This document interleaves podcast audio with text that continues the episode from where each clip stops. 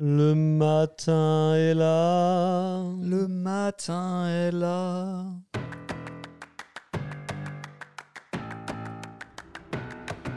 Le matin est là, le podcast qui vous propose de nous accompagner à la découverte du monde des coffee shops et de la pâtisserie.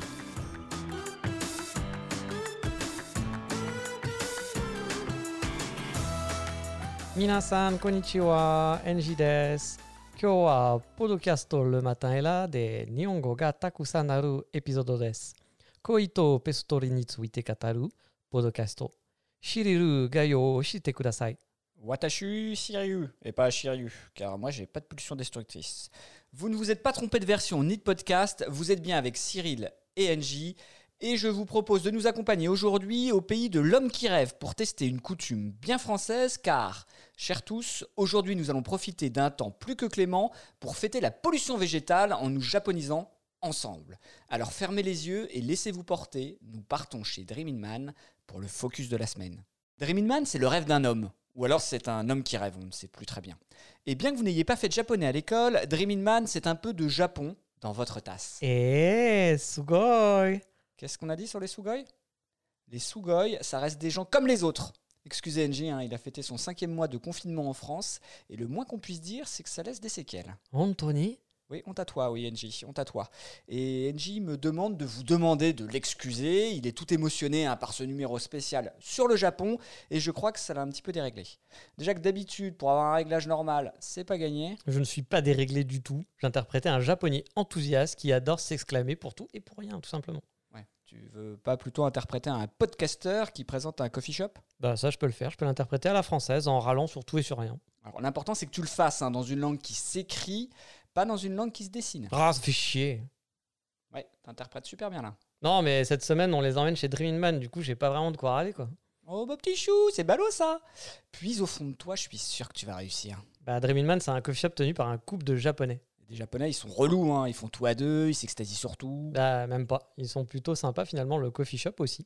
Bon, c'est vrai que le lieu n'est pas bien grand. Il y a à peine 4 places assises à l'intérieur. Ah bah tu vois, là ça c'est relou, 4 places assises, pas de place pour s'asseoir. Bah Oui, mais heureusement, il y a 6 places à l'extérieur dans la rue Hamelot, qui n'est pas une rue trop passante, heureusement. Ouais, alors tu vas te recentrer sur le manque de place à l'intérieur. Ouais, bon, l'intérieur, on se ressent, donc n'est pas bien grand, mais bien décoré. C'est un peu dans le style pas totalement fini, mais pas du tout négligé. Un beau mur en pierre avec un petit comptoir en bois qui ne fait pas vraiment comptoir fait sur mesure, mais plutôt meuble de récup monté sur des petites cales en bois pour le surélever. Et il y a aussi des étagères faites maison derrière. On sent le côté fait avec les moyens du bord, mais c'est bien fait et ça donne une ambiance assez sympathique au lieu. Bon, bah, faut tout faire par soi-même. ouais, alors le, le problème de ce coffee shop, c'est l'espace, quoi. C'est mignon, c'est petit, mais si tu tombes mal et que t'as pas de chance, bah t'as aucune chance d'avoir de place. Du coup, faut toujours avoir un plan B quand on va à Dreaming Man. Et moi, bah j'aime quand un plan se déroule sans accro. Ouais, c'est un peu comme la couture. Ouais, c'est ça, oui, un accro, et c'est tout le pull qu'à refaire. Mais c'est une autre histoire. Donc du coup, si on revient sur le lieu, on se dit, bah c'est bien, mais c'est dommage. C'est plus pensé pour du takeaway que pour s'y poser et buller. Bah, après, je trouve la déco soignée. Il y a un peu de verdure, il y a des vinyles, des paquets de café et quelques babioles sur les étagères. Franchement, je trouve le shop très très mignon. Et encore, on n'a pas parlé des propriétaires. Mmh. Non, euh, ce que je veux dire, c'est comme on vous le disait, ils sont japonais. Il y a Yuichiro et Yui tout court qui ont décidé d'ouvrir ensemble leur propre coffee shop après avoir bossé quelques années chez Boot, un autre célèbre coffee shop à deux pas de la rue Hamelot. Ouais, et Boot, c'est encore plus petit au final. Ouais, donc c'est clair. Et bah du coup, s'ils ont bossé longtemps là-bas, ils ont peut-être eu l'impression d'ouvrir un truc hyper grand. Et bon bah voilà. hein. Et une fois n'est pas coutume, hein, même si coutume n'est qu'un seul coffee shop, mais ça on en parlera après. Donc une fois n'est pas coutume, Yuichiro euh, fait le café et sa femme fait les gâteaux. Alors c'est marrant, hein, en dépit du girl power, de l'abandon des genres à l'école, on a tellement été habitué et formaté que quand des gens montent une boutique de leur rêve, bon bah ils reproduisent les mêmes schémas. Mais bon, le plus important, et encore plus important que de savoir qui fait les gâteaux, la vraie question c'est est-ce qu'ils sont bons? C'est une vraie question. Et du coup, bah, pour les gâteaux, franchement, il y a du niveau. Elle a franchement rien à envier à une bonne pâtisserie. On peut souvent regretter que dans les bons coffee shops, les gâteaux soient pas toujours du même niveau. Mais pour moi, l'un des gros points forts de Dreaming Man, c'est qu'on y boit bah, du très bon café et qu'on y mange des très bons gâteaux qui sont vraiment excellents. J'ai mangé là-bas différents cakes de saison et à chaque fois, je me suis franchement régalé. Les parts sont en plus vraiment généreuses, même peut-être voir un petit peu trop si vous avez un petit appétit, je pense. Ouais, mais est-ce qu'on peut vraiment leur reprocher? Non, je pense pas. C'est bon, euh, le cake était moelleux, Il était aussi tendre, les deux à la fois. On sentait à chaque bouchée quelque chose de nouveau, quelque chose de différent.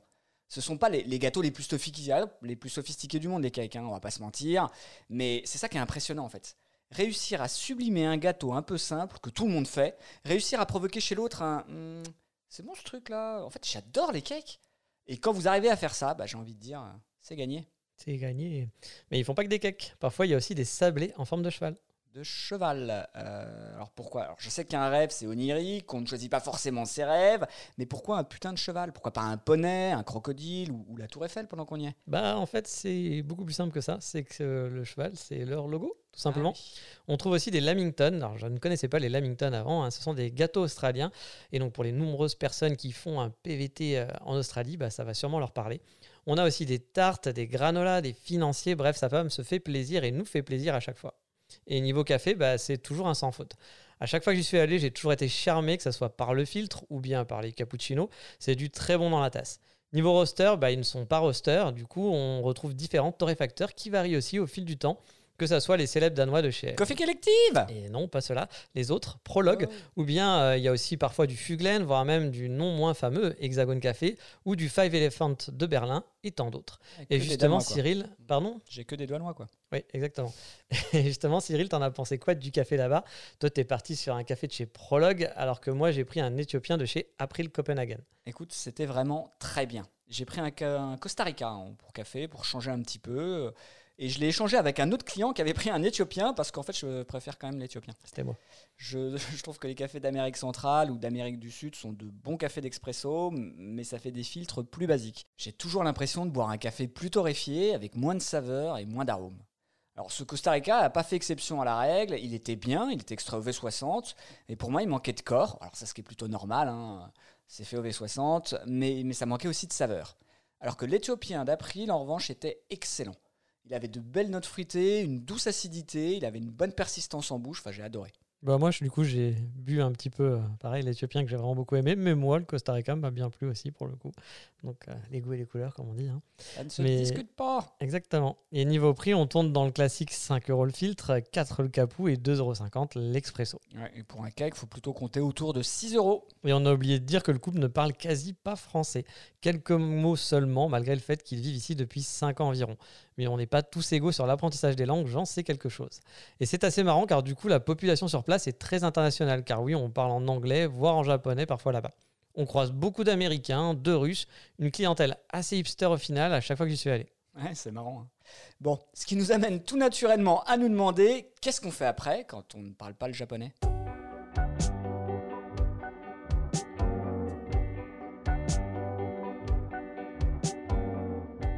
Bon, on est encore dans le 11e arrondissement. Donc euh, si vous avez suivi nos conseils, vous l'avez parcouru de long, de large et même en diagonale ou de travers. Et vous avez fait les places, vous êtes entré dans des petites cours, vous avez pris vos doses de café de spécialité dans de nombreux coffee shops, vous avez testé les encore plus nombreuses pâtisseries, vous êtes, comme on pourrait dire, en territoire connu, à défaut d'être en territoire conquis. Mais comme on ne recule devant rien, on va vous emmener dans le 11e underground, en commençant notre balade par un squat. Enfin non, pas un squat, hein, on appelle ça une coopérative artistique. Rue Parmentier, au 14, vous avez un ancien centre de distribution d'électricité qui accueille une association, que dis-je une association, un laboratoire de création culturelle et artistique, mais pas que. C'est aussi un laboratoire engagé dans une action politique et sociale. Celui est ouvert à 25% de leur temps au public, le 20 du mois, et le 20 du mois à la générale, parce que la générale c'est son nom, il se passe toujours quelque chose. Quoi? Bah Pour le savoir, faut y aller. Bon, alors pas trop en ce moment, parce qu'avec le Covid, euh, il se passe plus grand-chose, même le 20 du mois, mais quand la normalité aura repris son cours, nous pourrons la suivre en parallèle. Pour ceux qui voudraient briser les codes et s'enfoncer encore plus profondément dans une nouvelle dimension, je vous recommande, alors recommande c'est un mot un petit peu galvaudé, je vous propose le musée du fumeur. Bon, c'est sûr que vanter un musée qui fait l'apologie de la cigarette et de son mode d'extraction, de fumée, voire même qui vous initie à la vaporette, moi qui vous une haine farouche à ceux qui vapotent, bon, c'est sûr que ça fait un peu mal par où ça passe, mais bon, il faut rester ouvert et on n'hésite pas dans le matin et là à rester ouvert. Et comme une fois n'est pas coutume, car coutume a 7 établissements de spécialité, il est maintenant temps de partir ailleurs pour tester leur roster.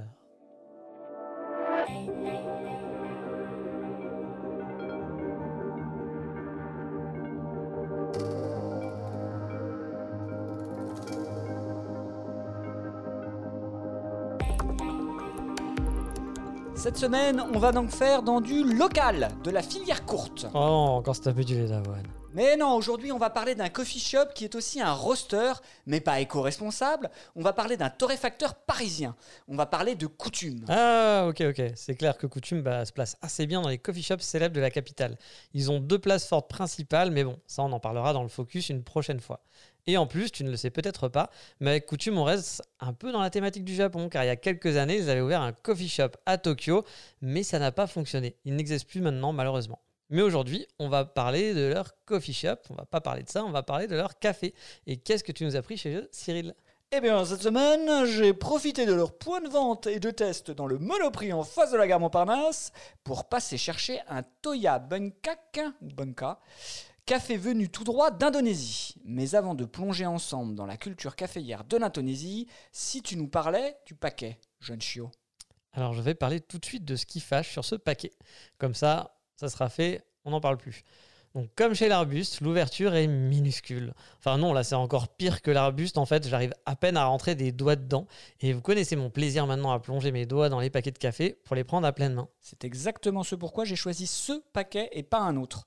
Une petite ouverture qui préserve mes grains de café. Ouais, ben moi je dis non, non, non, non, non aux petites ouvertures sur les paquets de café. Non à l'obstruration, mais non à part ça, le paquet est sobre et élégant. On se retrouve avec un format assez petit en hauteur que je trouve assez mignon. Ouais, putain, t'en es là.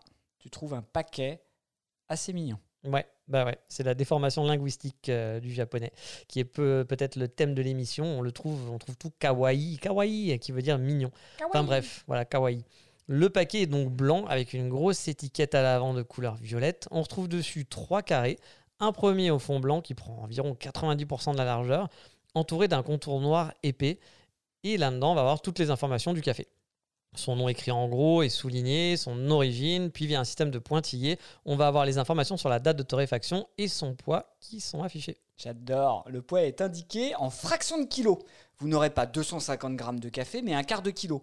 Alors tout de suite, ça fait plus conséquent un quart de kilo, toi. Alors que 250 grammes, ça paraît un peu plus léger, quoi. C'est effectivement un détail. Euh, en dessus, on retrouve deux autres carrés de plus petite taille et côte à côte. Dans le premier, on a la lettre A en majuscule et écrit Asie en dessous avec le chiffre 4. Euh, 4 comme les 4 mousquetaires, les 4 filles du docteur March ou les 4 fantastiques? Ou le club des 4 sinon. Non, je ne sais pas, ça doit être un chiffre porte-bonheur sûrement. Ouais, alors si leur chiffre porte-bonheur L4, et c'était un chiffre porte-bonheur marqué sur ce paquet de café. Vu que les autres paquets de café ont D1, D2, D3, il y a, peut-être un petit truc qui va pas. Ou alors, à moins que tous les chiffres soient leur chiffre porte-bonheur, ce qui est un petit peu particulier. À mon avis, il doit y avoir une utilité. Alors, personnellement, je ne vois pas laquelle. C'est peut-être l'intensité, mais ça me paraît étrange. Moi aussi, ça me paraît étrange, vu que chaque chiffre change par rapport à la région. Mais je ne sais pas à quoi, au final, ça correspond quand même. Enfin voilà, bref, ce carré euh, est sur le fond et sur le fond violet. Et à côté, vous avez un carré noir avec un très joli logo, euh, celui de coutume. Ça vous donne un paquet sobre mais coloré qui attire l'œil sans en faire trop. Personnellement, j'aime bien. À savoir que ce code couleur violet correspond à la région, le violet donc pour l'Asie, et la couleur de fond varie donc suivant la région du monde. Si on retourne le paquet, on a encore une étiquette toute blanche cette fois, juste en dessous de la valve avec un long texte explicatif. Ouais, c'est exactement ça. On y retrouve toutes les informations détaillées du café, le pays, la variété, le procédé, la date de récolte et les arômes que vous retrouverez à l'intérieur. Pour le coup, c'est vraiment très détaillé. C'est la première fois qu'on voit autant d'infos sur ce style, de, ce style sur un paquet. On a en plus tout un petit laïus ensuite d'une dizaine de lignes sur ce café. Moi, honnêtement, je trouve ça pas mal. Et euh, car il n'y a pas coutume qui peut nous faire une petite présentation, bah, c'est aussi l'instant Père Castor qui va nous raconter une belle histoire. Alors, ce qu'il faut savoir sur l'Indonésie, c'est que c'est un groupement d'îles. Et eh ouais. on, va prendre la c'est la culture. La culture, elle est partout. Et sur chaque île, il va y avoir une culture, justement, et des caractéristiques qui lui sont propres. Si vous prenez le café de Java, par exemple. Bon, alors si vous prenez le café de Java, c'est un mauvais exemple, vous le jetez directement parce que c'est du Robusta et que vous vous êtes trompé de paquet. En revanche, si vous avez un café de l'archipel de Sulawesi qui produit une grande partie de l'arabica indonésien, vous aurez un café épicé, riche en texture, avec un petit peu d'acidité. Si vous allez à Sumatra, le café a beaucoup plus de corps avec des notes boisées. C'est aussi d'Indonésie que nous vient le Kopi Luwak, hein, dont je vous ai parlé, ce café prédigéré par les civettes, le café le plus cher du monde. Et puisque nous parlons un peu d'histoire, L'histoire du Copilouac est assez intéressante. La consommation de café issue des défections de la civette remonte au XVIIIe siècle. À cette époque, les Hollandais dominaient la région et aussi ils avaient leurs grosses exploitations. Le néerlandais avait alors interdit aux fermiers locaux de consommer les grains de café, denrées qu'ils trouvaient excessivement chères et beaucoup trop chères pour les locaux et qui étaient réservées aux occidentaux et à l'exportation. Et c'est pour contourner cette interdiction que les locaux se sont mis à consommer les grains qui étaient prédigérés, donc ils sont allés les chercher dans les crottes de civette. Et on dit que ce café est plus doux et plus aromatique qu'un café traditionnel. Alors pour être honnête, je n'ai jamais testé. Je sais pas si toi tu as testé. Non. Ben voilà, nous n'avons. Eh ben, ce sera l'objet d'un focus ou peut-être même d'un numéro j'irai spécial. pas chercher par contre les grains. Hein? J'irai pas chercher moi-même les grains. Ah bah, faudra les prendre avec tes petites mains. Non. Ah, si. Aller. Donc c'est assez original. hein. Euh, notre café du jour vient du mont Batur. Alors, ou Batour. Le mont Batour, c'est à Bali. Sur une petite île touristique de l'archipel. C'est un café pure origine, mais c'est surtout un mélange de toutes les variétés de l'île. Donc on va avoir du Catura, du ligne S, du Typica, de l'hybride, euh, hybride de Timor. Et euh, la méthode de séchage est à 70% semi-lavé et 30% sèche. Donc c'est vraiment un mélange. Alors, je me suis trompé hein, dans des podcasts précédents. J'avais l'impression qu'un café blend, c'est un café qui allait mélanger ses variétés, alors qu'en réalité, un pur origine, c'est qu'il ne vient que d'un seul endroit. Et un blend, ça va être mélangé par le torréfacteur et ça peut venir de plusieurs endroits pour équilibrer le café. Alors euh, là, c'est vrai que euh, d'avoir du 70% semi-lavé, 30% mé- méthode sèche, c'est assez original. J'avais jamais eu ça, moi. Et c'est principalement dû au regroupement en coopérative des différents producteurs. hein. Tous les cafés sont apportés, ils sont mélangés, et je dois dire que j'avais très envie de voir le résultat. Et maintenant, c'est le moment de nous dire tes impressions sur le café en lui-même. Moi, je l'ai trouvé plutôt pas mal, ce café d'Indonésie. Assez différent au final des Éthiopiens ou des derniers Burundi qu'on a pu boire de chez Fortitude, mais vraiment agréable en bouche. Eh bien, je dois dire que tu as complètement raison. Je suis d'accord avec toi. Il est agréable en bouche, il est très fruité. On retrouve une certaine douceur. J'ai envie de dire, on retrouve de la volupté dès le premier contact. Puis on sent des petites notes d'abricot et de fruits rouges. Alors sur le paquet, il précise hein, qu'en plus de l'abricot, qu'en plus des fruits rouges, on a aussi de l'orange, on a un peu de chocolat. Bon alors moi, c'est pas forcément ce que j'avais en tête ou ce que j'ai ressenti en bouche, mais, pourquoi pas? Et pour acheter tout ça, bah, vous pouvez aller soit directement dans leurs différents coffee shops, que ce soit dans le 6e, vers Babylone, ou bien dans celui du 5e à l'Institut finlandais, ou encore maintenant dans certains monoprix, ou dans le 16e, euh, entre autres dans la grande épicerie. Vous trouverez toutes leurs adresses sur leur site et leur café aussi. Ouais, et sur leur site, on retrouve leurs différents cafés. En ce moment, il y a des cafés venus du Mexique, des cafés venus du Congo, du Burundi ou encore de Colombie. Alors évidemment, si vous nous écoutez et que vous êtes au mois d'octobre 2020, vous retrouverez exactement ces cafés sur leur site. Si vous êtes en janvier 2021, voire en 2027, évidemment, il pourra y avoir eu quelques modifications. Les prix allant de 13 à 17 euros, ce qui fait des paquets un petit peu plus chers que ceux qu'on a l'habitude de prendre. Ouais, c'est clair, moi j'ai trouvé que ça faisait beaucoup plus cher hein, par rapport à- au roster habituel sur Paris, et j'en ai même vu un à 30 euros sur leur site. Ouais, ils ont une gamme café d'exception. Et tu as dû voir que le packaging de ce café d'exception était différent. Ouais. Une étiquette plus classe, une étiquette au format arrondi. On le tentera peut-être un jour quand on aura fait fortune avec tes créations signatures, la Madeleine.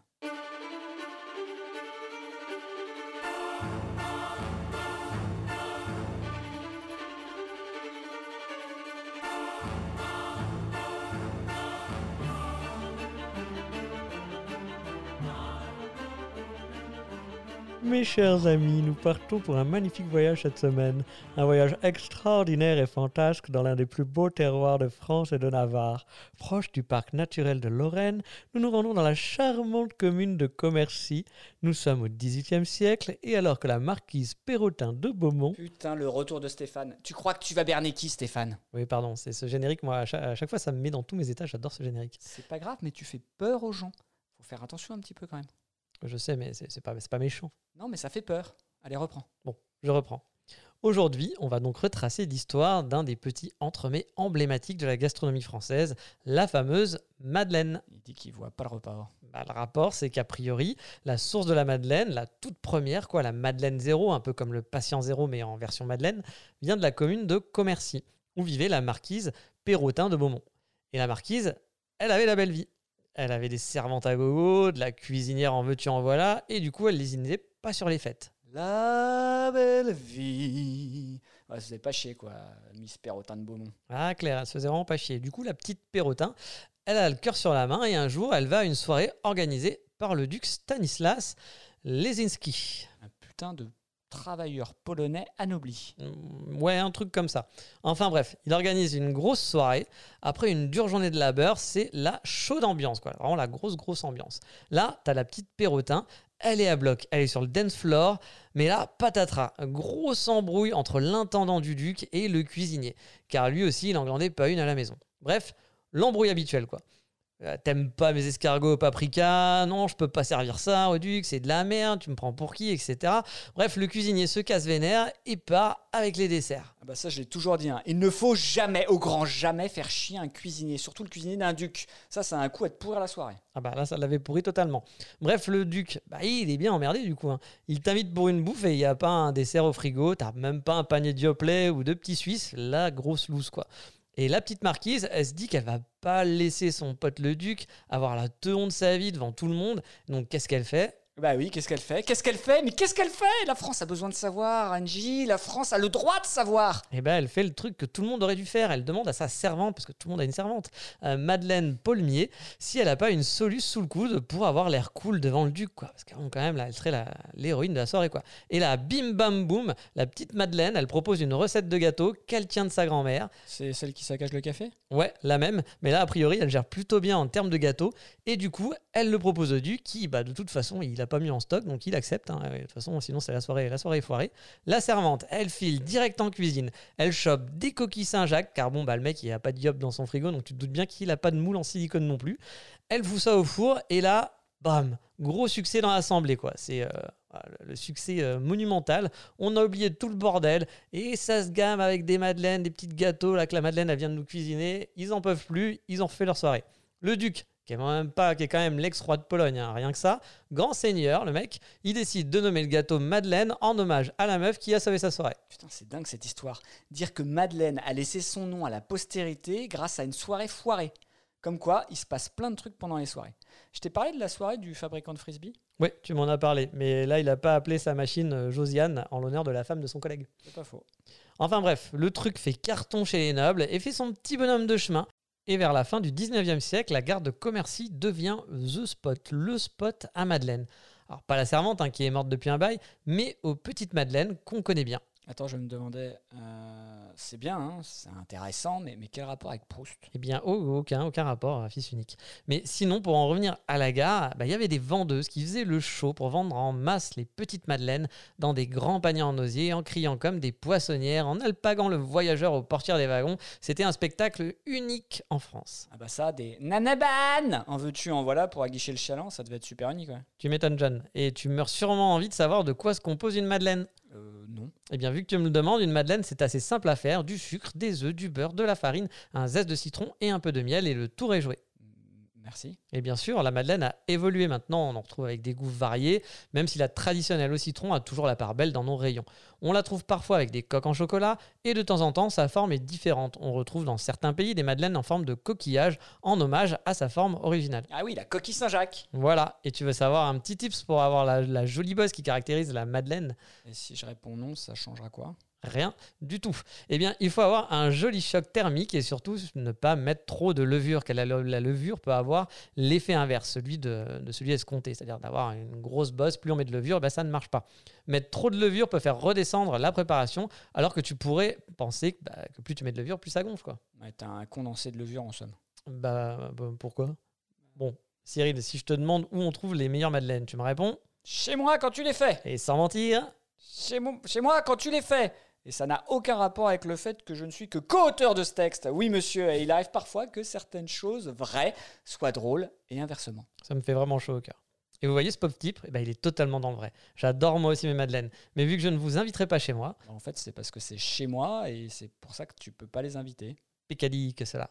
Le duc qui venait de Pologne se posait pas autant de questions. Bref, si vous voulez en manger de très bonnes madeleines, il y a un tout nouveau concept, la madeleine volante, disponible uniquement à la commande en ligne. Il n'y a pas de boutique, mais il vous livre des madeleines chez vous. Par contre, bah, faut commander la veille et prévoir son envie de madeleine. Bah, c'est pratique, hein, comme ça, t'as pas besoin de faire le tour du monde pour ta Madeleine. Mais en parlant de tour du monde, c'est le moment de notre rubrique Autour du monde.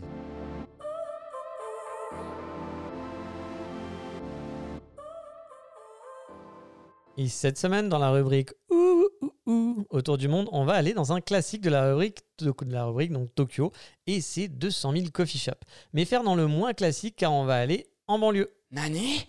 On va aller à Meudon? Non, parce qu'on a déjà fait Meudon. hein. Oui, et t'as déjà fait ton année. Après, je ne sais pas s'il y a une banlieue qui s'appelle Meudon à Tokyo. Enfin, si, je sais. Non, il n'y a pas de banlieue euh, de Tokyo qui s'appelle Meudon. Comme en fait, on va pas vraiment aller finalement en banlieue non plus. Autant l'histoire de la Madeleine avait un sens, celui de l'histoire. hein. Alors là, là, je comprends rien. Cette rubrique, tu te rends compte qu'elle a, elle a ni queue ni tête. Totalement. Non, mais en fait, pour moi, Tokyo, c'est bah, c'est les gros quartiers quoi, qui sont autour de la ligne de train, la Yamanote, qui forment un genre de périphérique, mais version train, en gros, à Tokyo. Mais en fait, Tokyo, bah, c'est 23 très gros arrondissements et c'est super large. Tu peux te retrouver à 4 heures de marche du centre en étant toujours à Tokyo. Alors le cours de géographie, c'est dans les rosters venus d'ailleurs. Eh bien, on va quand même aller à Sasasuka, que j'ai toujours considéré, moi, comme la banlieue de Tokyo, alors qu'en fait, bah, elle fait partie de l'arrondissement de Shibuya. Mais c'est à une heure à pied du fameux Shibuya Crossing. Enfin bref, vous l'aurez compris, on a dans un quartier pas très touristique de la ville découvrir mon coffee shop, ce coffee shop-là qui ne manque pas de charme et qui s'appelle Deer Hall. Alors, j'ai connu ce coffee shop via les recommandations d'un certain Chung Leng qui était y allé quelques mois avant et qui m'avait dit qu'il avait bien apprécié leur café. Curieux, je me suis donc dit que ça ferait un bon spot pour la fin d'une balade ou alors le début d'une exploration d'un quartier que je ne connaissais pas bien. Le coffee shop est situé juste à côté du métro, dans un quartier qui est vraiment chouette et animé, à deux pas d'un quartier résidentiel et d'une genre de coulée verte sympathique à emprunter pour une balade. Bref, vraiment le coin se prête à une super, enfin à des super endroits d'exploration. Il y a vraiment de quoi faire. Vous pouvez retrouver les voyages d'Enji sur sa page Facebook ou sur son autre podcast, Tokyo Visite. Non, c'est Explore Japon mon podcast. Bah, c'est quoi Tokyo Visite alors? Et bah, c'est le site d'un ami à moi qui est guide sur Tokyo, d'où le nom. Ouais, tu feras la pub euh, pour ton site de guide une autre fois. hein. Et c'est- c'est c'est pas mon site. Ouais, bon. Euh, je m'en vais te structurer un peu tout ça, moi, parce que là, ça part vraiment n'importe comment. Alors, aujourd'hui, on parle du coffee shop. hein. Il a quoi de spécial, ton coffee shop? Eh bien, rien. En fait, il n'a rien de spécial. Il est simple, mais efficace. Efficace déjà dans sa disposition. C'est un genre de gros cube. On a de belles baies vitrées encastrées dans du bois à l'entrée. Euh, ça donne vraiment un petit charme au lieu. Et quand on passe devant, on a tout de suite envie de pénétrer dans le lieu finalement. À l'intérieur, c'est pas bien grand, mais il y a quand même un espace suffisant pour accueillir, on va dire, une bonne quinzaine, vingtaine de personnes. Les bancs sont disposés tout le long de la salle, sur chaque mur, jusqu'au fond où on trouve le comptoir. Et tout ça agrémenté par des petites tables basses design en verre pour poser sa tasse ou sa pâtisserie. Bon, En gros, donc, t'as pas de table ou de comptoir qui donne sur eux, quoi. Ni de chaise, c'est ça. C'est exactement ça. On est tous assis contre les murs ou dos à la baie vitrée. C'est une ambiance un petit peu spéciale du coup, mais ça a son charme. Au final, cette disposition fait vraiment petit lieu de vie de quartier. J'aime beaucoup, on peut discuter en fait avec son voisin assez facilement, ça fait un lieu ouvert à la discussion. Ouais, pour les gens qui parlent le japonais. C'est pas faux. Même si les proprios parlent anglais, et il vaut mieux car ils se font plaisir en apportant du café de qualité et vont régulièrement faire des petits voyages en Europe dans des coffee shops assez célèbres. Ce sont des grands fans de Prologue ou Coffee Collective par exemple, les torréfacteurs danois. Et on retrouve souvent chez eux du café de chez La Cabra, autre torréfacteur célèbre. Ok, ok. Donc, on trouve du café de qualité, on trouve des noms connus, des noms qu'on aime, qu'on apprécie. C'est bien ce que tu es en train de nous dire. C'est bien ce que je suis en train de dire. Le café est excellent, les gestes sont maîtrisés et c'est vraiment un très bon coffee shop de la ville. Alors certes, un peu moins connu que certaines grosses marques comme Fuglen, Glitch ou Onibus pour ne citer que, mais bah, principalement parce qu'ils sont excentrés. Ils n'ont vraiment rien à envier à leurs petits copains du centre de Tokyo. Et pour te dire, j'ai souvent vu traîner les gars de Fuglen chez D-Roll et inversement. J'ai croisé régulièrement les baristas de D-Roll chez Fuglen le matin. Et donc? Non, parce que voir des baristas qui sont des gars qui surkiffent le café à louer dans d'autres coffee shops, c'est un peu comme si un cuistot allait dans un autre resto, quoi. Ça change et c'est bien. Par contre, le gros point noir pour moi de D-Roll, bah, c'est les pâtisseries. Ah merde, ils font pas de, ils font pas de gâteau, bah ils devraient.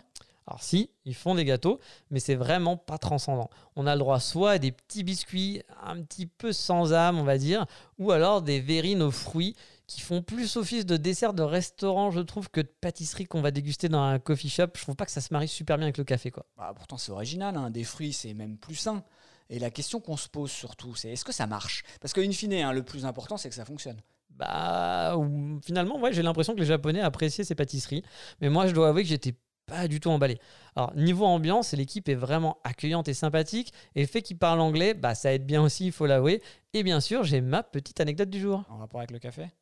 Totalement, la première fois que j'y suis allé, j'avais un tote bag Hexagon Café que m'avait confectionné Chung Leng spécialement pour moi avant mon départ au Japon. Il est sympa, Chung Leng. Voilà, il s'est servi de toi comme un putain d'homme sandwich. Un homme sandwich, un homme sandwich. On reste concentré. Le coffee shop, le coffee shop, on se recentre. Oui, pardon. J'arrive donc avec, avec mon sac là, et donc il y a le mec qui me saute dessus en me demandant si je travaille dans un coffee shop. Euh, donc un coffee shop sur Paris. Je lui dis que bah non, je comprends même pas pourquoi il me pose cette question. Et il me montre mon sac et il me dit qu'il a rencontré le propriétaire de ce café et du coup il pensait que j'y travaillais aussi. Bref, le japonais a une super mémoire, c'est toujours déroutant. C'est ouf cette histoire. hein. Il y a que deux personnes au monde qui possèdent ce tote bag, Cheng Leng et toi, et du coup un gars le voit et pense complètement dingue que tu bosses là-bas, quoi. Effectivement, c'est hyper déroutant. C'est ça quoi. Enfin bref, c'était sympa. Du coup, ça a brisé la glace et on a pu discuter un petit peu. Je suis revenu plusieurs fois depuis et ils m'ont toujours reconnu et ont toujours été fort sympathiques avec moi. Et pour conclure, bah, Hall, c'est un endroit vraiment chouette pour prendre un bon café sur Tokyo. C'est un café d'habitués, un café de quartier, et un quartier qui a un très bon spot pour ceux qui veulent sortir des circuits touristiques habituels, explorer en profondeur la grosse, grosse, grosse ville de Tokyo. Ah, ouais, loin des sentiers battus, ce sont les sentiers aimés. Et pourtant, un sentier battu peut se sentir aimé. Et c'est le moment de passer au petit bonheur.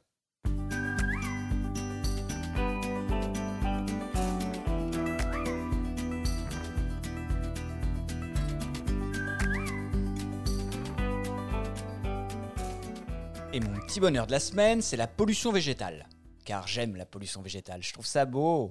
J'habite dans un appart avec une terrasse, hein, sur laquelle j'ai fait poser des plantes, parce que je trouve que c'est dommage d'avoir une terrasse et de pas l'aménager. Et quatre fois par an, je coupe les plantes ou je les fais couper, parce que je suis un grand sensible. hein. Je veux pas faire du mal aux plantes inutilement, donc quatre fois par an, bah, je les coupe pour pas qu'elles deviennent trop, trop envahissantes. Mais mon voisin du dessous, lui, est incommodé par ces plantes. Son petit balcon austère se colore légèrement à cause de mes plantes, et ça, bah, ça le sort de sa tristitude quotidienne, ça, met des feuillettes dans sa morne existence, et bah, ça l'agace. Il m'a donc demandé, via un courrier franchement sympathique, hein, euh, de cesser cette euh, pollution végétale, et je cite, d'attacher ma fille pendant le confinement, car elle faisait quand même vachement de bruit en marchant sur cette même terrasse. Alors j'ai regardé chez lui, pendant un mois, tous les jours, tous les matins, il y avait à peu près quatre feuilles qui tombaient. Bon, bah, ce qui fait pas mal de feuilles sur une année, mais qui, au grand chose, au final, ne fait pas, ne fait pas grand chose. Et comme j'ai décidé de ne pas donner suite à ces invectives, il a mis un mot dans l'ascenseur, puis envoyé une lettre recommandée au syndic, en demandant de mettre une résolution, le retrait de mes bacs. Mais comme il pouvait pas dire, bah, c'est la nature qui me dérange, il a baragouiné un truc sur la structure de mon immeuble, comme quoi j'étais en train de tout briser et tout défoncer. Bref, je savais que c'était des tarabistouilles, mais ça fait toujours chier de se dire qu'un con peut fédérer autour de sa connerie et vous faire retirer l'intégralité de votre terrasse, surtout quand vous la trouvez belle. Bon bah, l'AG a eu lieu la semaine dernière, et j'ai envie de dire, dans le cululu, il a été débouté, et ça, eh ben, ça fait bien plaisir. Mais du coup, pourquoi il y a des gens qui sont en train de vider tes bacs d'or alors là? Oh putain, c'est quoi ce bordel? Bon, alors moi, pendant que Cyril va essayer de sauver son baobab géant, je vais vous parler de mon petit bonheur à moi qui pourrait bien être votre petit malheur, malheur pardon, à vous.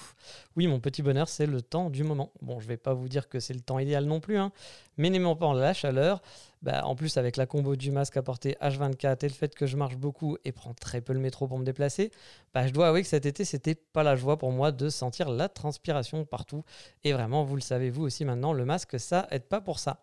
Mais maintenant, c'est le retour du ciel gris, du vent, de la pluie. je revis pour marcher des heures et des heures et des heures et des heures et avoir mon masque tout en étant au sec. Enfin, au sec quand il pleut, quoi. Parce que, bref, euh, voilà. Ah, en tout cas, mon petit bonheur, bah, il est basique, même si je dois avouer que je préférais être au Japon en ce moment, car l'automne là-bas, c'est ma période préférée et que c'est vachement plus sympa qu'ici. Et c'est sur cette belle conclusion que je pense qu'on peut vous dire que vous pouvez retrouver tous les épisodes sur notre site lematinetla.com, que vous pouvez suivre nos histoires et les différentes photos via Instagram qui est alimenté un petit peu toute la semaine. Et n'hésitez pas à mettre une petite note sur Apple Podcast et donner votre avis. Et sur ce, on vous dit à bientôt pour le prochain épisode. Ciao, bye bye. Bye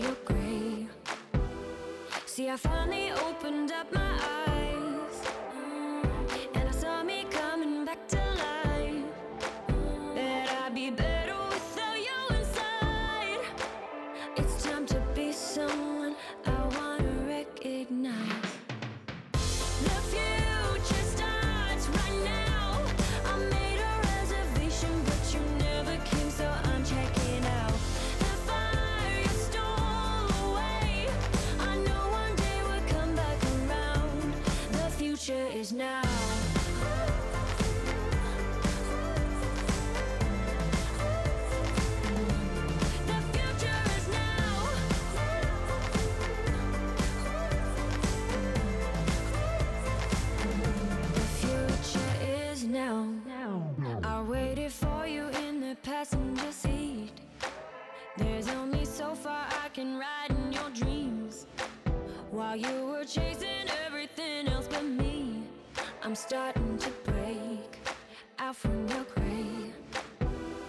See, I finally opened